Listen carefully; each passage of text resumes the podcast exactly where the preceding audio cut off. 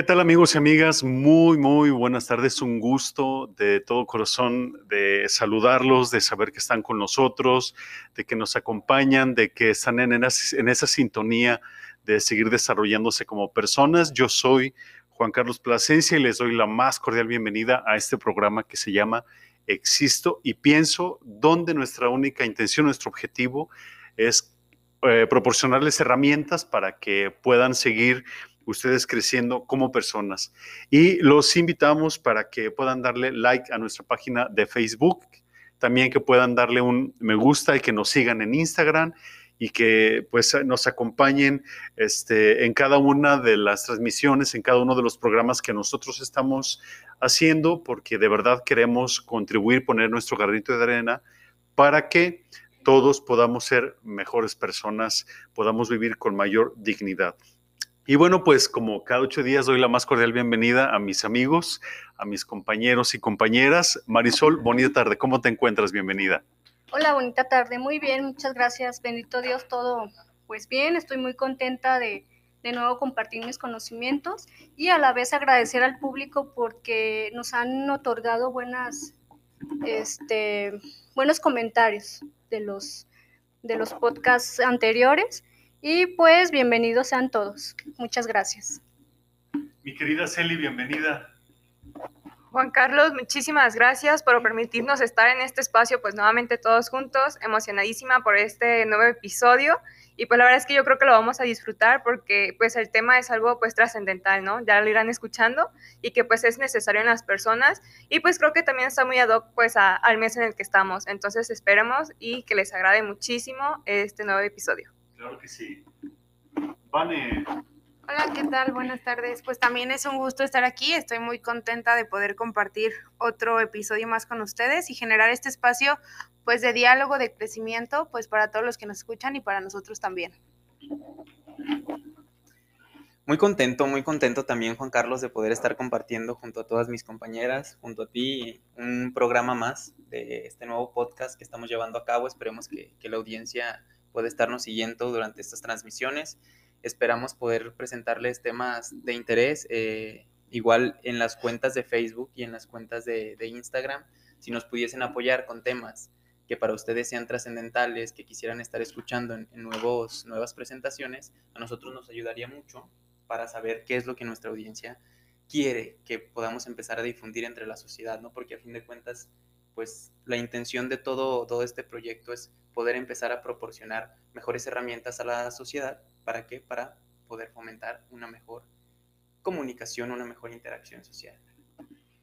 Efectivamente, el tema que hoy vamos a desarrollar, como estamos en el mes del amor y de la amistad, porque pues el 14 de febrero celebramos el Día del Amor y de la Amistad, pues nosotros hemos querido llamarle el mes del amor y de la amistad. Y hoy vamos a desarrollar un tema importantísimo, súper importante, que se llama el amor como camino de trascendencia. El amor es un tema súper complejo, el amor es un tema súper amplio porque encontramos de ideas, de teorías, de perspectivas, de estudios, desde la parte biológica, psico y social, que nos enriquecen en demasía para seguir mejorando en este aspecto o en este, en este elemento y en esta característica, en esta área de nuestra vida. El amor se define y se entiende de muchas maneras. Unos lo definen como un sentimiento, unos lo definen como una actitud, unos lo definen como una decisión, pero sin embargo todos hablamos hacia lo mismo, todos vamos fluyendo hacia allá. Mi querida Marisol, desde una perspectiva biológica, ¿cómo entendemos el amor? Bueno, este, hay muchas explicaciones, como tú ya lo mencionaste, eh, se comparten muchos conceptos, muchas ideas, muchas teorías. En la parte biológica mm, entran en juego muchas estructuras cerebrales que trabajan en conjunto. Sí, yo lo voy a hablar desde una manera más este, conceptual, más superficial, porque sí conlleva muchas explicaciones muy complejas. Este, pues tenemos varias estructuras, una de ellas es el lóbulo prefrontal, que es el lóbulo, uno de los lóbulos más importantes porque es una de las estructuras que tiene más trabajos complejos. También le compete otra estructura que se llama el cíngulo anterior, que es como un puente o una, un medio de comunicación para que el lóbulo prefrontal se pueda comunicar con una estructura que se llama sistema límbico, que es una de las más, eh, que está más presente en esta cuestión de, de las conductas del amor. Qué interesante eh, es este punto que tú abordas, eh, Marisol, porque eh, cuando las personas no tenemos una idea clara o, un, un, concepto definido acerca de, por ejemplo, en el tema que hoy nos compete, que es el amor, vamos generando diseños o vamos generando estructuras, vamos diseñando estructuras, más bien dicho, de cómo amar. Porque es diferente el amor, la experiencia que tiene el niño cuando ve a la mamá y se embelece y dice, ay mamá, te amo, ay papá, te amo, a el amor que le comunica el padre o la madre como adulto al hijo. O sea, los dos ejecutan esa experiencia de amor, parten a través de, pero cada uno lo va dimensionando, lo va viviendo desde una perspectiva y desde un proceso diferente. El niño ve a la mamá porque, lo porque necesita a la madre y porque es parte de sus necesidades emocionales, de sus necesidades básicas. Pero la, la, actitud que el padre y la madre asumen ante el hijo, de decirle, hijo, tú puedes. Es totalmente desde, otra, desde otro proceso entran en juego otras estructuras, otros químicos del cerebro, se segregan dependiendo del amor que estás recibiendo y también del amor que estás dando en diferentes personas. Suerte que mencionaste, no es lo mismo, o bueno, a lo que me refiero no es el mismo sentir o no es el mismo proceso bioquímico que se da del amor de un niño hacia, la figura materna o la figura paterna que viceversa. Entran en juego otros procesos. Efectivamente, como decimos, porque el niño parte de ese proceso. Josué, Vane, amigos y amigas, eh, el niño parte de un proceso de sus necesidades básicas. El amor en ese momento se traduce como una necesidad. El niño pende de lo que va del, del, padre y de la madre, como esas, como esas figuras que le proporcionan todos aquellos elementos que el niño o la niña necesitan para poder ser un adulto en algún momento determinado. Es una necesidad biológica. Que esa necesidad biológica se va a ir traduciendo, se va a ir asumiendo como una estructura de personalidad. Porque también entendemos el amor como un sentimiento, ¿no? Inclusive, eh, si partimos desde la definición, el diccionario nos dice que es el amor es un sentimiento de vivo afecto que pretende el bien de una persona o de alguna cosa. O sea, ese amor volitivo que ya no es solamente una reacción de un químico, sino que también ya es un proceso que se instaura en la vida, una, una forma de ser, porque ha habido un proceso de desarrollo personal. El punto está cuando la persona tiene una madurez física, pero no una madurez psicológica. Entonces el padre y la madre eh, tendrían que ayudar en el niño a generar todos aquellos elementos que le ayudarían a, tener esa madurez psicológica, esa madurez emocional. Y que el amor psicológico, traducido en estas palabras, es cuando el padre y la madre le otorgan valía, validación, valoración, reconocimiento, aceptación. Esto es amor psicológico. Esto es, amigos y amigas, importantísimo que quede claro. Porque si en mi relación contigo, Marisol, tú no me haces un bien, no puedo estar ahí. Tengo que agarrar mis tres calzones e irme porque no me estás generando un bien. La próxima semana, cuando abordemos un tema interesante, porque no, me quiero adelantar, vamos a hablar sobre la estructura psicológica de una persona codependiente y de una persona dependiente, que son dos cosas diferentes, pero que van tomados de la mano. Entonces, el amor psicológico que el padre y la madre deben transmitir al hijo es precisamente a partir de estas características. Vuelvo a repetir, importantísimo Porque a partir de ello es donde nosotros tenemos que revisar cómo, cómo nos encontramos en esas áreas de reconocimiento, de validación, de seguridad, de confianza, porque eso es amor psicológico. No la idea romántica que se ha ido generando en el día a día, en el presente, del amor. Como la caricia, como ah, el enamoramiento, etcétera, lo simbólico. Corazón, este, eh, como eh, eh, eso que sacaron del presidente, ¿no? Que estaba así, que no, que no sabíamos ni qué era, ¿no? Efectivamente. Porque eso es la idea romántica, ¿no? Pero nos encontramos con un reto psicológico, socialmente hablando, porque eso lleva a interpelar, a revisar, a discernir cómo fueron los procesos en los que cada uno de nosotros adquirió, más allá del conocimiento, la experiencia, Josué, acerca del amor, porque a lo, mejor me dijeron que me querían, el papá estaba viendo la televisión, llega el niño y el niño le dice, papá me ama, y el niño le dice, el papá le dice, sí, hijo, ¿cómo no? Sí te amo. Y sigue viendo la tele, como yo estoy viendo en ese momento el celular. ¿Cuál es el mensaje para el niño ahí? Es más importante el televisor. Correcto. Invalida al hijo otra vez, bueno, eh, si mal no recuerdo, en, en el podcast anterior yo mencionaba que todos los seres humanos aprendemos con asociaciones, ¿sí? Así se queda el aprendizaje pues en la psique. Entonces, ahorita que mencionas ese ejemplo, si un niño, este, por ejemplo, está eh, teniendo una interacción con su papá y este lo ignora, entonces el niño va a asociar que ignorar es una forma de expresar amor. De expresar amor.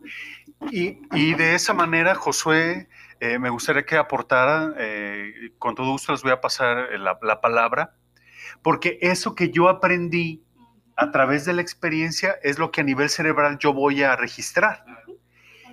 Son asociaciones, son aprendizajes, entonces, porque también veo que la relación entre mis padres es una relación así, donde se ignoran, donde no dialogan, donde donde no se acarician, donde no se aceptan incondicionalmente. Entonces yo recibo esas impresiones, esa información como amor, de manera que cuando yo ya estoy en una relación, en la adolescencia, en la juventud o ya en el matrimonio, chingue su madre, pues imagínate. Repítese el aprendizaje. Y la persona está ahí aun cuando le hace mal, como yo te decía ahorita en este momento, Marisol, pues yo agarro mis tres calzones y me largo. Pero la persona está ahí porque entiende, aprendió, unió, simbolizó lo que sea, el amor como desvalidación, Josué. Sí, definitivamente esto es, es creo que hay una confusión eh, en esta parte en la que hablábamos entre el concepto del amor que todos tenemos o que realmente todos se tienen porque si nos vamos a, ese amor romántico es por eso que nace el 14 de febrero. Y es por eso que febrero es uno de los meses con más marketing a nivel capital. ¿Por qué? Porque es donde se vende la amistad, donde se vende el amor, donde se venden las relaciones y a fin de cuentas esto termina representando una necesidad básica del ser humano. Y es ahí donde tenemos un componente bien, bien importante para esta connotación. Es ahí donde le damos esta confusión al concepto porque desde la neurociencia el amor es un suceso de procesos bioquímicos en la corteza cerebral que desencadenan una serie de reacciones entre componentes químicos y eléctricos, lo cual se traduce en respuestas fisiológicas del organismo y por ende en conductas. Es ahí donde cuando nosotros tenemos una gran segregación de, dopamina, serotonina, norepinefrina, etcétera, cualquier catecolamina de la que hablemos, es ahí donde tenemos una reacción específica, ¿no? Eh, hay algunas teorías que hablan de, etapas del, enamoramiento como tal, y entre ellas destacan tres. La primera de ellas es el apego, bueno, no, el, deseo, perdón. En el deseo eh, podemos percibir a la otra persona como, como alguien que me atrae sexualmente, emocionalmente, con quien quiero empezar a compartir, ¿no? Entonces el primer, el primer mensaje es, muchas veces es procrear. Eh, en, un, momento yo recuerdo que veía un, documental en el que una neuropsicóloga hablaba de esta parte, en el que decía, realmente cuando tú ves una persona que te atrae, el primer pensamiento inconsciente que tienes es procrear. Y entonces si nos vamos a esta parte de pensar que, como los celos, ¿no? Ay, no es que porque estás viendo a otra persona, porque es una necesidad fisiológica que tengo, porque es una respuesta de todos mis procesos cerebrales, es algo que realmente yo no estoy controlando. Vaya. Después de esta parte, eh, en el deseo viene esta parte de la interacción. Cuando podemos empezar a interactuar con esta persona, nos damos cuenta que entramos a la fase de atracción y enamoramiento, donde, ay, qué bonita es mi pareja, no tiene ningún defecto, qué preciosa está. Y aunque tenemos presentes que hay cosas que no nos gustan, decidimos hacerlas a un lado. ¿Por qué? Porque viene esta fase que es, híjole, es un cóctel de dopamina, de noradrenalina, de serotonina y un componente que en un estudio de 1983 el doctor Klein eh, realizó mediante imagen un, ahora sí que un análisis de en qué estructuras se, se manifestaban estos circuitos, como lo mencionaba mi compañera, es aquí donde se desinhibe el, el lóbulo frontal, en donde ya no tenemos esta capacidad de, de entender por qué hacemos tantas cosas por la pareja, por qué seguimos aguantando tantas cosas aun cuando esta pareja nos está dañando, aun cuando sabemos que no hay una validación como tal. Y volvemos al punto que tú hablabas, Juan Carlos, porque es un aprendizaje experiencial. Vamos a buscar lo que creemos que es similar a nosotros o lo que aprendimos en nuestro pasado. Entonces, si yo aprendí que el amor es no validar al otro, ah, pues yo me voy a encontrar una persona a quien yo pueda no validar. O que y, me eh, invalide. ajá, y- o que me invalide. Y así yo la voy a, ella va a sentirse amada, yo me voy a sentir amado.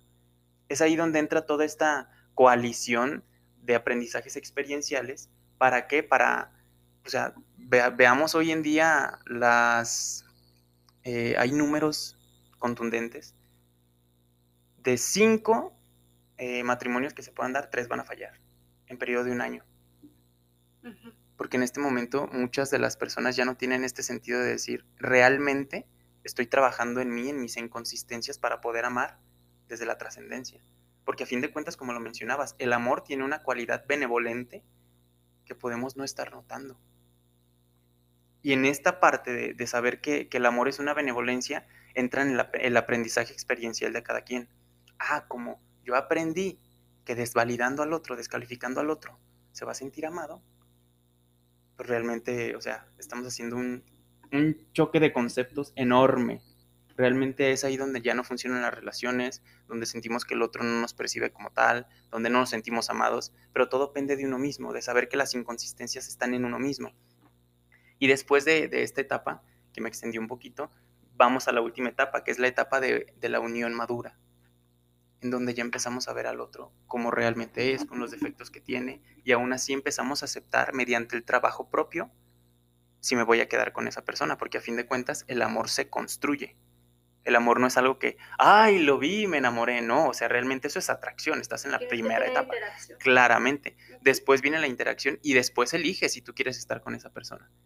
Porque ahí está, ahora sí que compartir toda la cultura que tiene uno con la cultura que tiene otro y saber si de verdad quiero estar con esa persona. Y también si son compatibles eh, biológicamente, Claro. porque todo es mensaje. Sí, ahorita que mencionabas las tres etapas este, de toda esta construcción del, del amor, una dijiste que es el deseo, la segunda atracción y unión, yo la veo como de corto plazo, mediano plazo y largo plazo. ¿sí?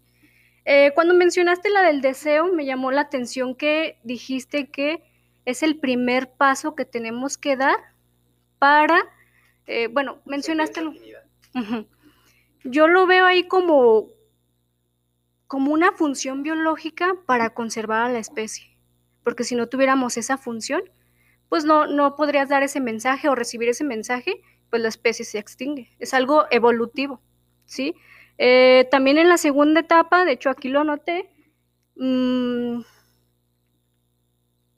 como tal, eh, mencionaste que llega un momento en, en la que la persona cuando están en la etapa de que se enamoran, pierden así como que el juicio de las cosas, ven las perfecciones, es precisamente porque el lóbulo prefrontal, como tiene esta, esta función eh, superior, empieza a de- desinhibir, por ejemplo, el juicio, el razonamiento, porque no le importa eso, le importa sobrevivir o le importa conservar a la especie. Si no, imagínate, si tuviéramos la función de poder dar juicio a las cosas con las personas, creo que se desaparecería esta parte de, de la especie. Yo lo pienso de esta manera. Celia, tú a comentar algo. Perdón. Bueno, a mí lo que me llama la atención de todos estos procesos que hemos llevado es algo que, que a lo mejor lo hacemos tan natural que se nos olvida que al final de cuentas la persona está buscando el amor por el, por el don de sí misma, ¿no? Y al final de cuentas eh, lo aprendemos de la familia y decía Juan Carlos al principio, ¿no? Es una necesidad porque a lo mejor pues desde pequeños nos lo enseñaron así, ¿no? Y porque es una parte de que pues también por esta parte de la supervivencia de la especie, pues se tiene que buscar de alguna forma, pero me gusta ver como esta parte del amor como una trascendencia, porque al final de cuentas la persona es amor. Desde el principio se nos creó por amor, no se nos creó por otra cosa, no se nos dijo, ah, tú vas a ser, este, pues una persona X, sino que se nos creó para amar. Entonces, al final de cuentas, esto es algo que nos tiene que llamar como, pues a la trascendencia, ¿no? Al ir purificando el amor que vamos enseñando a nuestros hijos, a nuestros familiares, a nuestros amigos, porque al final de cuentas, el quedarnos en este punto es una necesidad, es muy vano, ¿no? Llamarlo así al amor, porque a lo mejor sí, desde pues muchas formas eh, físicas, este, psicológicas, es una necesidad, pero al final de cuentas la esencia de, la persona es el amor. Entonces también llevarlo como a este punto de, la trascendencia y en, estos, pues, en estas etapas que también pues lo mencionan, eh, a mí me gusta el, en la parte de que si la atracción es aquello que nos llama la atención de las personas por su físico, porque nos vemos con esa persona, porque yo creo que cuando vemos a un perro, pues dices, ok, pues yo le puedo entregar pues mi cariño al perro y a lo mejor se me va a aventar pues por instinto pues una reacción, ¿no? Pero vemos a la otra persona en esta etapa de la atracción y sabemos que esa persona tiene la capacidad de responder a nuestro amor. Y creo que esto es algo pues pues ideal de tenerlo en conciencia de que cuando amamos no lo hagamos como de una manera solo de que ah, pues me, me pues me llamó la atención y pues voy a ver pues qué, encuentro en esa persona, ¿no? Y eso también pues se da, ¿no? Es todo, todo este proceso de purificación del amor. Y en la etapa que pues llamaban de la atracción, pues es esta parte en que vemos de las personas el bien que trae para mí, ¿no? O sea, yo empiezo a andar con una persona o empiezo a convivir con una persona y me gusta estar con ella porque me trae paz, porque me saca una sonrisa y es un bien para mí, ¿no? Pero en esta forma de pues llevarlo a la madurez, este amor, es ver que pues muchas veces vemos o nos limitamos a ver a las personas por el bien que nos pueden traer a nosotros, pero se nos olvida como pasar ese paso de decir qué bien soy para esa persona yo. Porque al final de cuentas, pues también yo me tengo que esforzar para hacer un bien para la otra persona en el momento en que pues me decido amar a esa persona, ¿no? Entonces, creo que es pues importante pues siempre tener como en conciencia estos, estos pasos y pues ir purificando poco a poco pues el amor, ¿no? Desde el amor que le tenemos a nuestros amigos, a nuestra pareja y a los hijos porque pues es fundamental y creo que todo esto se empieza pues desde también el matrimonio, ¿no? Eh, de la manera en que pues una persona o el matrimonio le muestra el cariño, el amor, el afecto pues a los que les rodean, pues es la manera en que van aprendiendo a amar. ¿te gustaría comentar algo al respecto?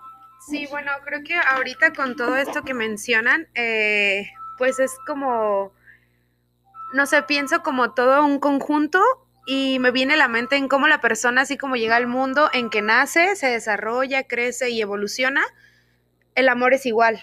Entonces, así como ya lo mencionaban desde el aspecto psicológico, el aspecto en el ser relacional, personal, o sea, qué importante es esto, ¿no? Yo creo que ahorita es muy corto pensar que una persona viene y así como nace, así se queda y así se quiere morir, ¿no? Creo que estamos en un mundo y es naturaleza humana el buscar evolucionar y mejorar y en eso consiste la trascendencia, ¿no? En ir más allá, en qué puedo hacer, eh, qué puedo dejar huella en nosotros, en estar trabajando en mí.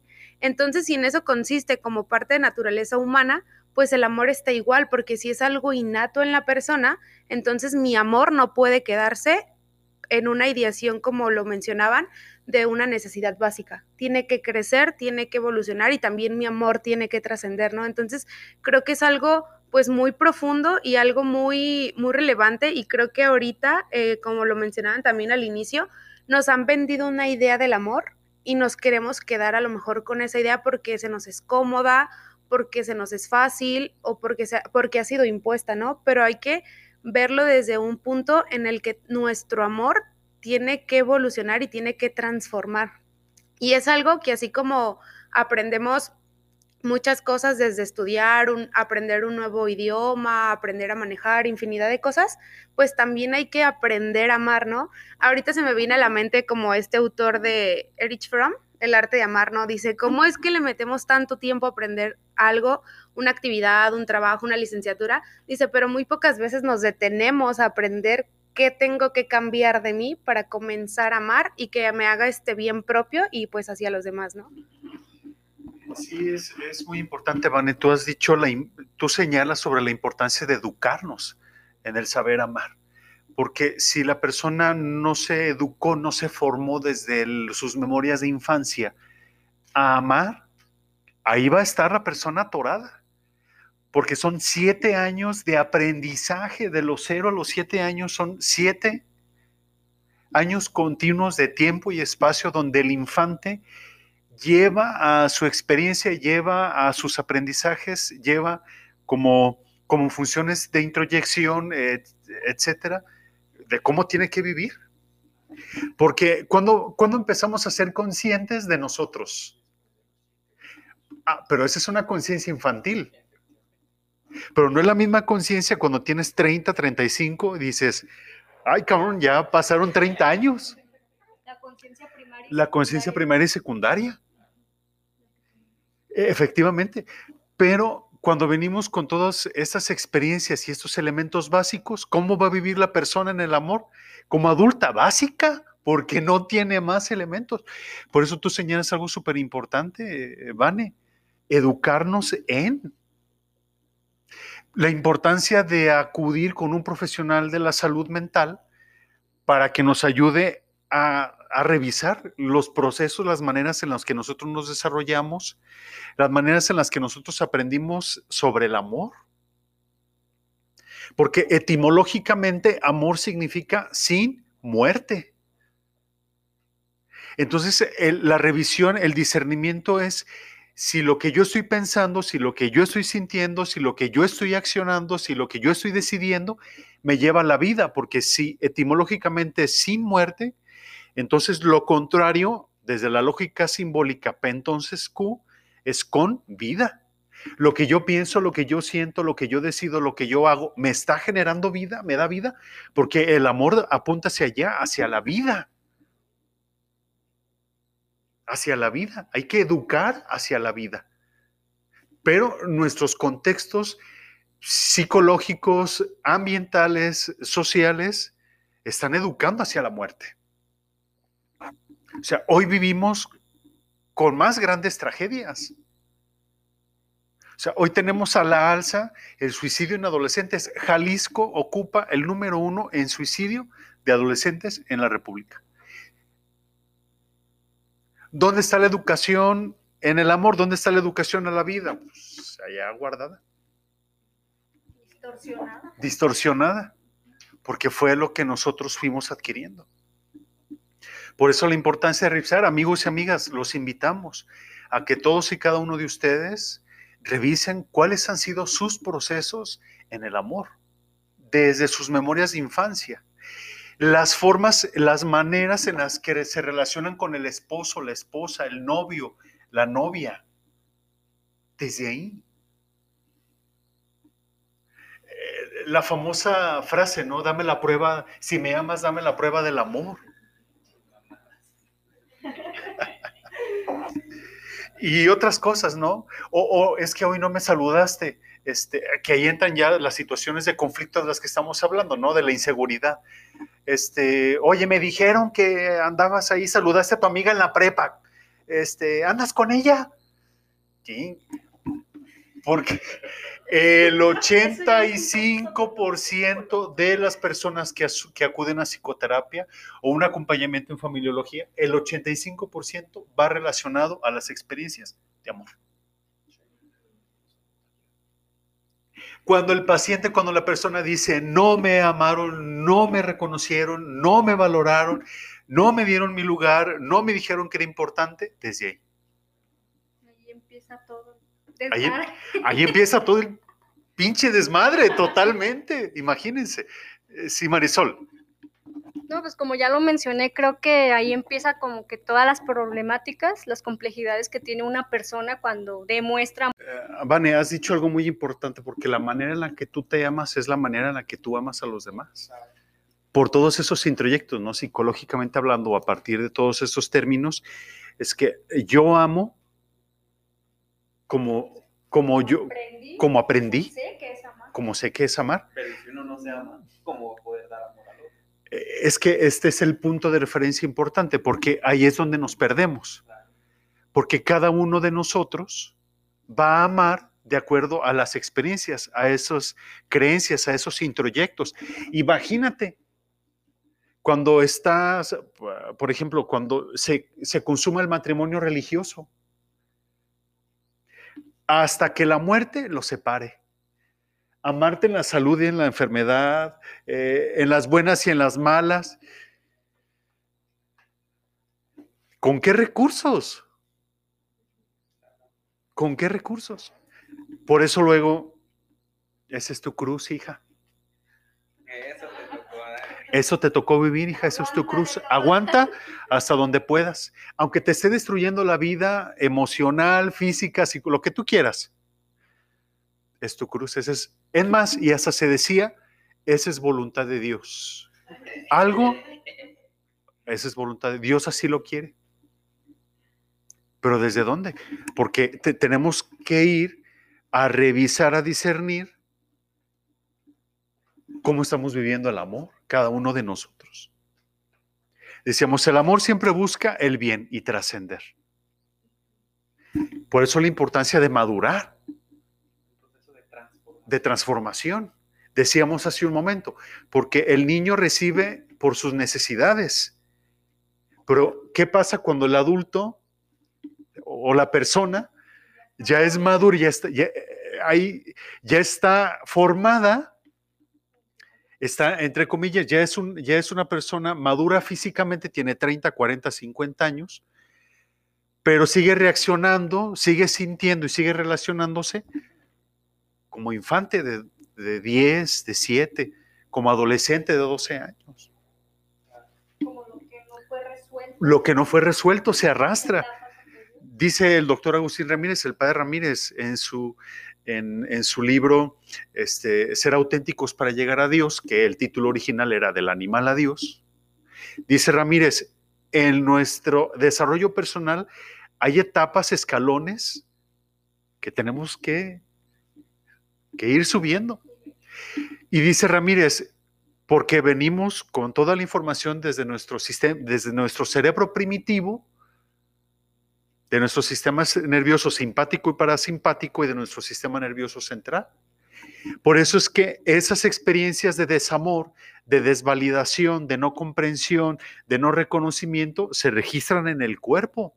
De ahí es de donde parte la teoría bioenergética. Cuando la persona tiene miedo, pues en los riñones, cuando tiene enojo reprimido, pues el estómago, cuando guarda tristezas, pues los pulmones, pues ahí está.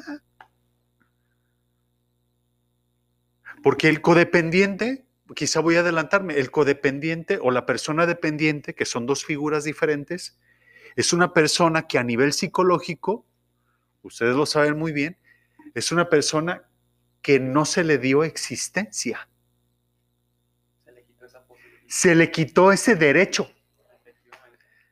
esa posibilidad, se le quitó la existencia a nivel psicológico. Esto está cabrón. Y subjetivamente se le quita la libertad. No, no, ol- no, olvídate de la libertad. Ese ya es una, y eso es un axioma. Es un valor la libertad. Estamos hablando, partiendo en primer lugar desde la parte psicológica. O sea, esa persona está anulada como si no hubiera existido. Por eso es que necesita de otro que le haga sentirse existente. Y por eso se mantiene la relación, porque también el otro le complementa eso que necesita. Sí. Celi, eh, desde, eh, desde la familia, Celi, es un reto. Totalmente, creo que es algo que hemos estado platicando pues ya en varios episodios, pues al final de cuentas la familia pues tiene pues un papel súper importante pues en el desarrollo de cada uno de los individuos, de cada miembro de, de, de esta familia, de estas familias, que al final de cuentas pues es un reto, tú lo has dicho, ¿no? Porque pues ya lo hemos estado diciendo, pues es algo que ya se nos ha, ha, enseñado desde generaciones y generaciones y generaciones, que a lo mejor no va a ser tan fácil pues esta parte de decir, pues lo voy a cambiar, ¿no? Voy a, voy a aprender a amar, voy a cambiar mi forma de amar, pero creo que también por las, las, herramientas que tenemos hoy en día, pues nos pueden hacer pues de mucha ayuda, ¿no? Creo que la persona que no se ha dado cuenta de que puede cambiar su forma de amar es una persona que pues simplemente no tiene como esta disposición propia de decir, pues me voy a amar, ¿no? Porque al final de cuentas, si nos estamos dando cuenta de que nuestras relaciones no están bien, que nuestros hijos no están bien, que mi matrimonio no está bien, pues algo desde el principio, ¿no? Yendo como a lo principal, pues yo soy esa persona que se está desarrollando como matrimonio, como papá, como mamá.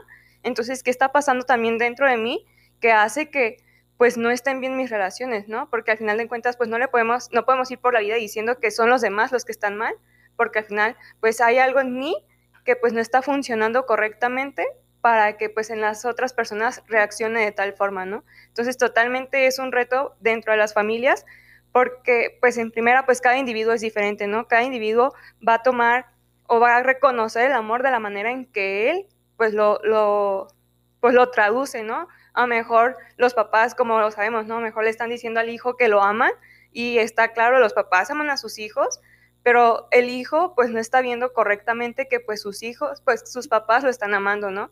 Entonces creo que sí es un reto el aprender a mostrar este amor y a recibirlo, porque también nos consta que hay un montón de, de familias que no saben recibir este amor, ¿no? Aunque es amada la persona, aunque le están gritando casi casi que es amada, pues esta persona pues tampoco ha purificado también pues sus canales para recibir el amor y no ha aprendido a recibirlo. Entonces, pues sí, totalmente es un reto pues que, que tiene como inicio en las familias, porque en cada familia pues hay un miembro, ¿no? Y entonces pues hay que poner atención para validar la existencia de cada uno de ellos.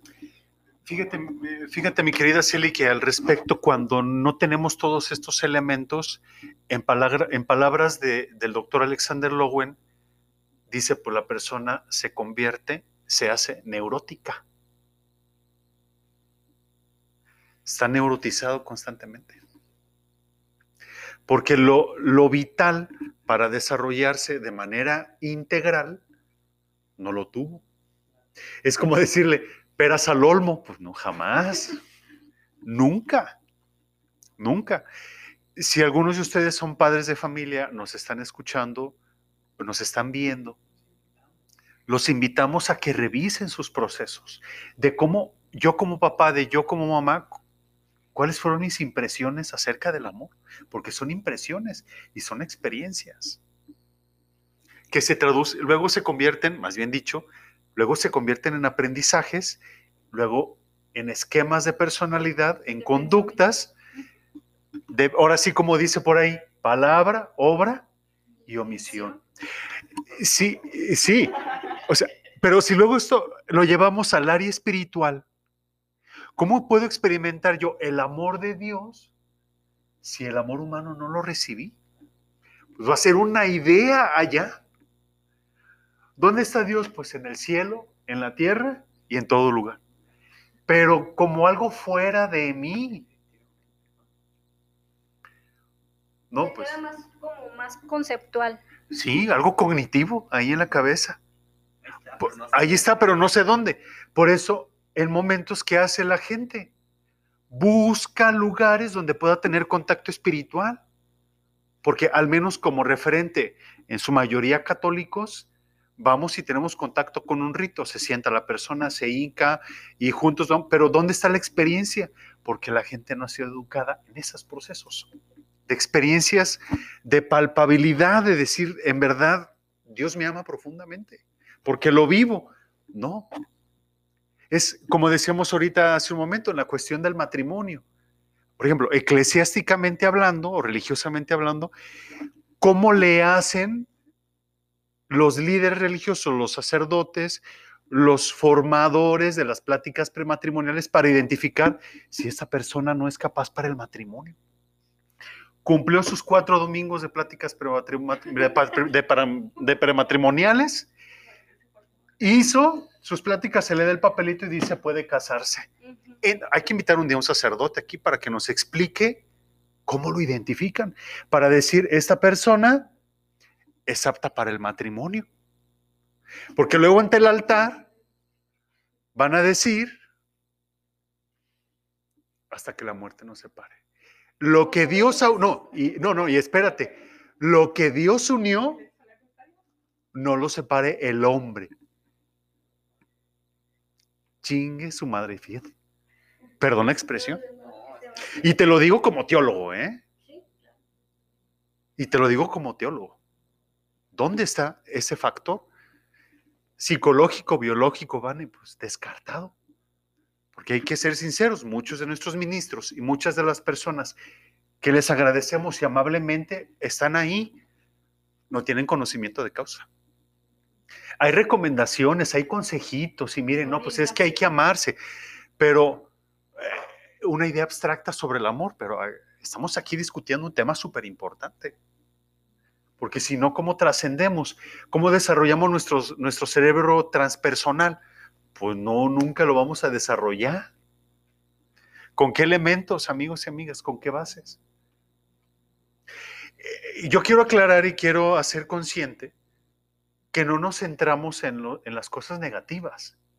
O sea, también hay, hay que saber discernir que, que tenemos unas realidades y que a partir de esas realidades podemos construir algo diferente. Celi, tú decías hace un momento, revisar para generar. Dos verbos, revisar y generar. Eh, Vane, si a mí no me amaron, no me reconocieron, ¿cómo puedo hacerle para empezar a yo autorreconocerme? Si no me sentí validado, porque eh, la validación viene de ser visto. Vane, aquí estás, bienvenida, qué gusto saludarte. Ay, ahí vienen estos hijos de la chingada. Ay, cabrón. Porque la madre está frustrada, cansada, lo que tú quieras. Por eso tener hijos es una tarea, no es nada más la aventura de, de decir, no, pues aquí la, ca- la- la- borrachera, eh, la calentura, este, el momento, porque si no vamos a justificar el no querer al hijo con el aborto. No, pues es que yo no quiero a mi hijo y pues yo voy a abortar. No, pues cierra las piernas antes. O sea, hay que ser responsables. Tú hablabas de ese punto. Hay que ser responsables. Y ahí nos vamos hasta el hecho de decir, o sea, si no sé amar a mi pareja, si no me hace am- amar a mí mismo, ay, se me ocurre la brillante idea de tener un hijo para que salve mi relación. No mames. Es ahí donde uno dice, no mames, o sea, ¿cómo un niño va a tener que venir a salvar tu relación? O sea, yo creo que eso es es no tener madre.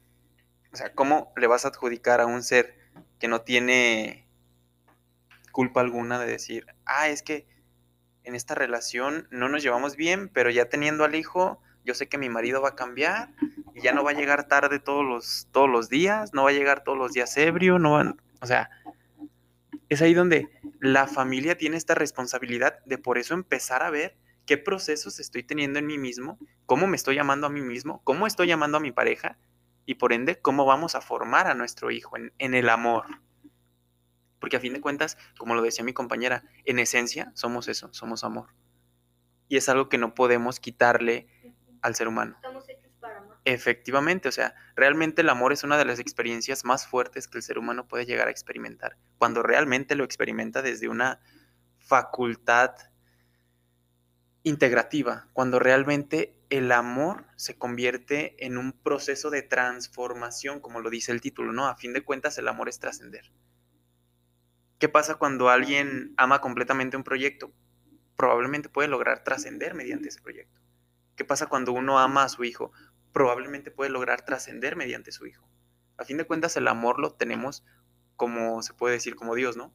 Es omnipresente, está en todas partes y tiene una calidad de benevolencia que realmente podríamos no estar notando. O, in- o inclusive, Josué, hasta no estar sintiendo ni viviendo. Porque, vuelvo a repetir, todo nos, nos remite a nuestras experiencias de infancia. O sea, ¿cuáles van a ser mis recursos si no los tuve? como decíamos, en los primeros siete años, no, no, no había esos recursos.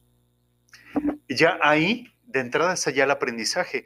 Voy a ir a mi proceso psicoterapéutico o llevan al proceso de acompañamiento al niño cuando está manifestando ya este, mm, Conductas. conductas que dices, oye, ¿por qué este niño tiene eh, enúresis, Ecópresis, ujú. Entonces, Rabieta. rabietas, lo que sea? Entonces el papá dice, "Oh, es que ah, otra vez te orinaste, cabrón. ¿Cuántas veces te he dicho que me avises? ¿Cuántas veces te he dicho que me avises cuando vas a miar? El padre en esa conducta está reafirmando el problema de enúresis. El padre piensa que eso es un problema de conducta, que es un berrinche del niño. Marisol, tú ilústranos más en este, en este ejemplo. Bueno, ahorita que estabas mencionando, pues este ejemplo, se me vino a la cabeza, inclusive hay una imagen que es un meme, este, que por ahí una vez lo vi, y pues están dos personajes, un niño y su papá. Y el niño le dice, o sea, el niño con una conciencia ya pues, superior, le dice que quiere ir a psicoterapia. Y el papá le contesta, no, esa es una tontería, yo nunca fui y mira cómo estoy. Bien, entonces ahí está la parte, pues el punto, ¿no? Cómo el papá está reflejando este, pues todas las inconsistencias que él tiene a nivel conductual, lo está reflejando con el niño, de no, no puedes ir ahí porque mira cómo estoy yo, yo estoy bien. E- Efectivamente, de- cuando citamos en el caso de la enuresis, que hay todos esos procesos eh, a nivel cerebral, eh, biológicos, orgánicos, pero que tienen una raíz afectiva, sentimental. Puede ser una expresión en la que el niño o la niña le dice al papá, hey, aquí estoy. Es una- del llamar la atención. porque el niño a nivel inconsciente, a nivel psicológico, percibe que está invalidado. Es lo que estamos diciendo. ¿Por qué? Porque si no, luego esto nos lleva al trastorno. De ahí viene el trastorno. Porque ya la persona, si el, infante no se le facultó de manera adecuada a recibir, voy a repetir, la validación, el reconocimiento, la valoración, el la comprensión, la escucha en sus quejas legítimas, el afecto, el cariño demostrado, el ser escuchado, el ser visto, vienen luego los trastornos, como el que mencionamos ahorita, la enuresis, la los berrinches. Y aunado de todos estos procesos, imagínate cuando la persona vive, el niño, un abuso sexual.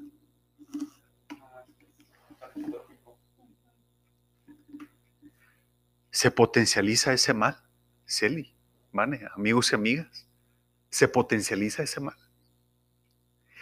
Se registra, o no solamente en la cuestión del abuso sexual, se registra en el ser. Se registra, voy a decirlo ejemplificando como la huella dactilar. Es una herida enorme, se queda.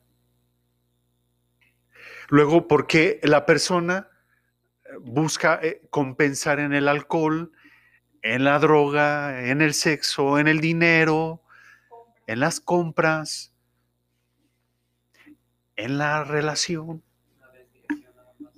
Una desviación de la necesidad. Por eso decimos, a nivel terapéutico, en la mayoría de las personas que buscan encontrar una respuesta a su dolor, porque eso, eso, ese aprendizaje del amor le está generando dolor, porque está distorsionado totalmente. Cuando ya en el acompañamiento le dices a la persona, espérate, es que eso no es amor. No lo puede comprender. Viene el choque, viene el choque de los esquemas de pensamiento, la disonancia cognitiva, lo que mencionaba anteriormente. Efectivamente, porque choca ese aprendizaje, Celi, lo normal para la persona. Porque así me dijeron, así, así vivían mis papás. Pre- pregúntense, ustedes que nos están mirando en este momento, que nos escuchan a través de la plataforma de Spotify, ¿cómo se amaban sus papás, cómo se expresaban el amor. Porque también desde ahí viene el aprendizaje, no solamente la experiencia mía en la relación, sino inclusive cómo lo vi. Asocio. Estamos hablando, ahorita hemos referido en un esquema de mamá y papá, pero ¿qué sucede cuando no hay papá? ¿Qué pasa cuando no hay mamá? ¿Qué pasa cuando no hay papá y mamá y los hijos se quedan con los abuelos? Con los tíos, con la nana. El infante tiene necesidades emocionales. ¿Quién las cubre? Lo que hemos hablado de la vez pasada. Pues, la tecnología. La tele, pongan ahí al niño para que se entretenga un rato. Crecen solos. Sentimiento de soledad.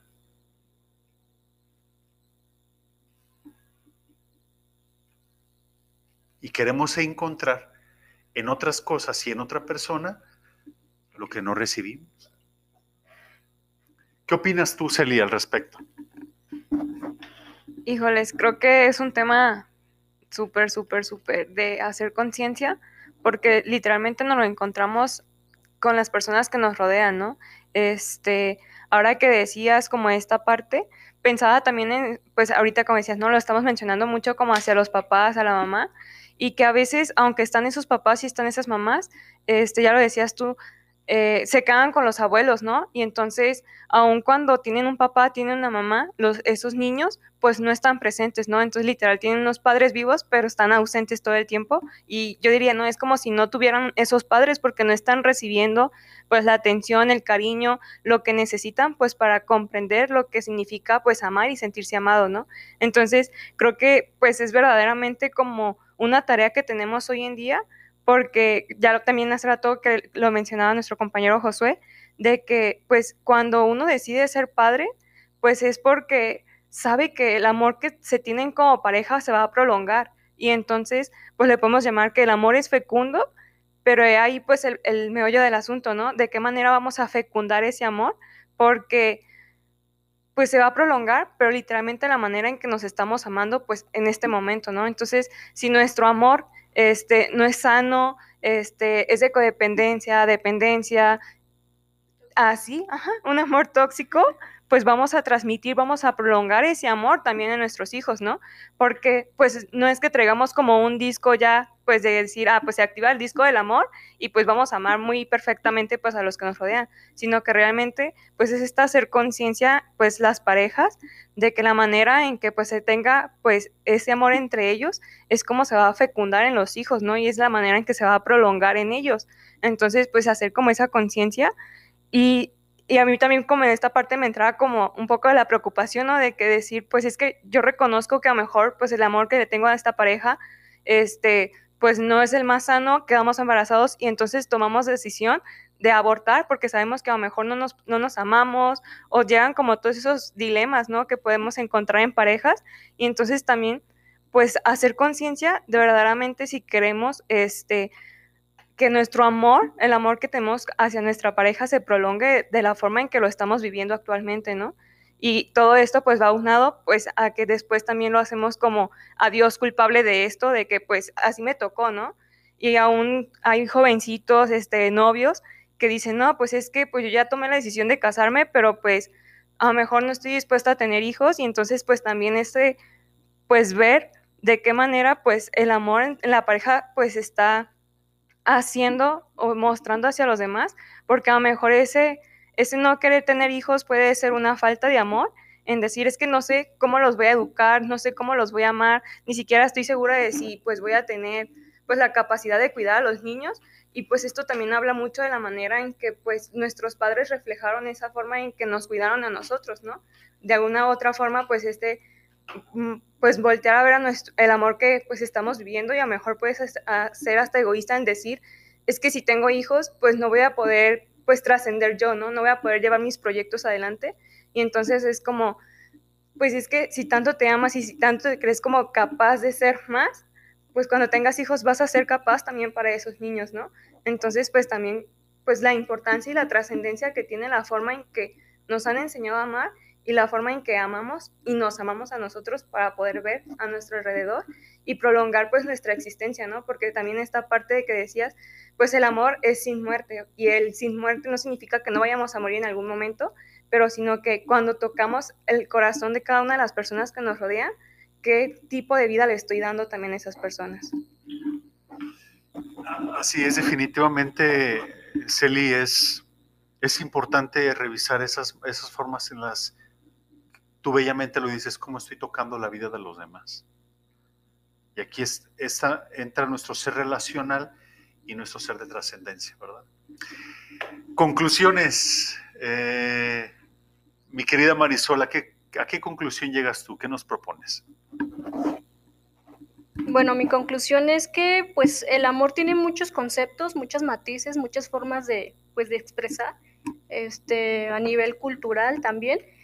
Eh, como lo mencionamos al principio del, pues, de, este, de esta charla que tuvimos, yo llegué a la conclusión de que pues, el amor conlleva procesos psicológicos y procesos biológicos, ¿sí?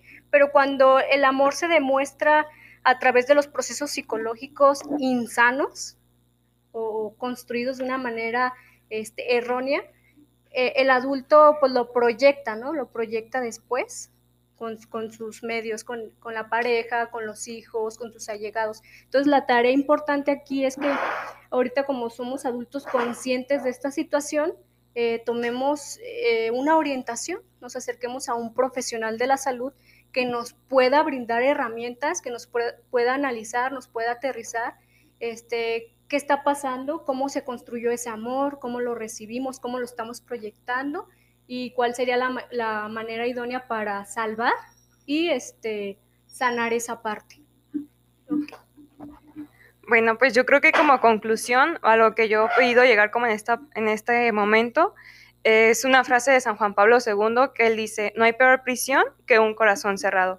Creo que en este momento en el que nos damos cuenta de que hay muchas formas de amar, lo más importante no es como lamentarnos y decir, ay, es que pues mis papás no me, no me amaron correctamente, ay, es que pues veo pues el ejemplo de mis amigos o de los que me rodean y pues no me aman, o hasta el hecho de decir es que no amo correctamente. Creo que lo peor en todo esto sería pues quedarnos encerrados en nosotros mismos y no crecer y llevar ese amor hacia pues la trascendencia, ¿no? Que creo que es algo pues es lo que queríamos llegar pues, de que el amor es el camino hacia la trascendencia y si nos cerramos a amar como ya lo hemos aprendido, pues no hay peor prisión, ¿no? Nos vamos a quedar atorados ahí y no nos vamos a dejar amar y no vamos a poder amar. Entonces creo que esa es como la conclusión. Bueno, a mí todo esto me hace pensar en que creo que se necesita una resignificación o reestructuración de cultura de amor, ¿no? Porque todos estos ejemplos que mencionaban, como desde el niño que se hace pipí en la cama y que buscan, por ejemplo, ponerle pañales, el aborto, el tener hijos o X cosa, creo que es porque queremos ir parchando todo eso que nos hace falta en cuanto al amor, ¿no? Esas carencias que vivimos. Entonces creo que se necesita como darle este nuevo sentido al amor y creo que tenemos que tener en cuenta que el amor es todo aquello que nos sume a todas las dimensiones de nuestra persona, nuestro ser integral y no aquello que nos reste. Entonces, solo así creo que vamos a dejar de ir parchando todo esto para sentirnos amados y realmente vamos a poder como voltear a lo profundo de nuestro ser y decir, ¿qué tengo que cambiar? Como tomar esta conciencia de qué tengo que ir moviendo y no solamente de una manera muy superficial. Claro, eh, definitivamente yo creo que, que ya como, como síntesis de todo lo que mis compañeras dijeron, concuerdo con cada una de ellas. Creo que que el amor es tanto un proceso orgánico a nivel cerebral, eh, un proceso psicológico de aprendizaje experiencial en el cual nos vamos formando en la cultura del amor y que se traduce en conductas, en conductas aprendidas, en conductas desarrolladas desde nuestra infancia y considero que, que esto deriva en una subjetividad propia, ¿no? Porque cada quien tiene su propia definición de amor sin embargo, como dice mi compañera, creo que el resignificar es una tarea muy importante. Es a lo que invitamos a, toda la audiencia que puedan resignificar, a preguntarse si realmente están amando de una forma asertiva, de una forma humana, de una forma, ahora sí que, que nos pueda dar esa pauta de sentir en esencia lo que realmente es el amor, porque como lo decíamos al principio, ¿no? El amor ontológicamente es sin muerte Entonces, es vida. Pues agradecemos muchísimo, amigos y amigas, el haber participado en este programa de Existo y Pienso. Uh, recuerden agregarnos a nuestras plataformas, ya sea en Instagram, en Facebook, y que visiten nuestra página de internet. Muchas gracias.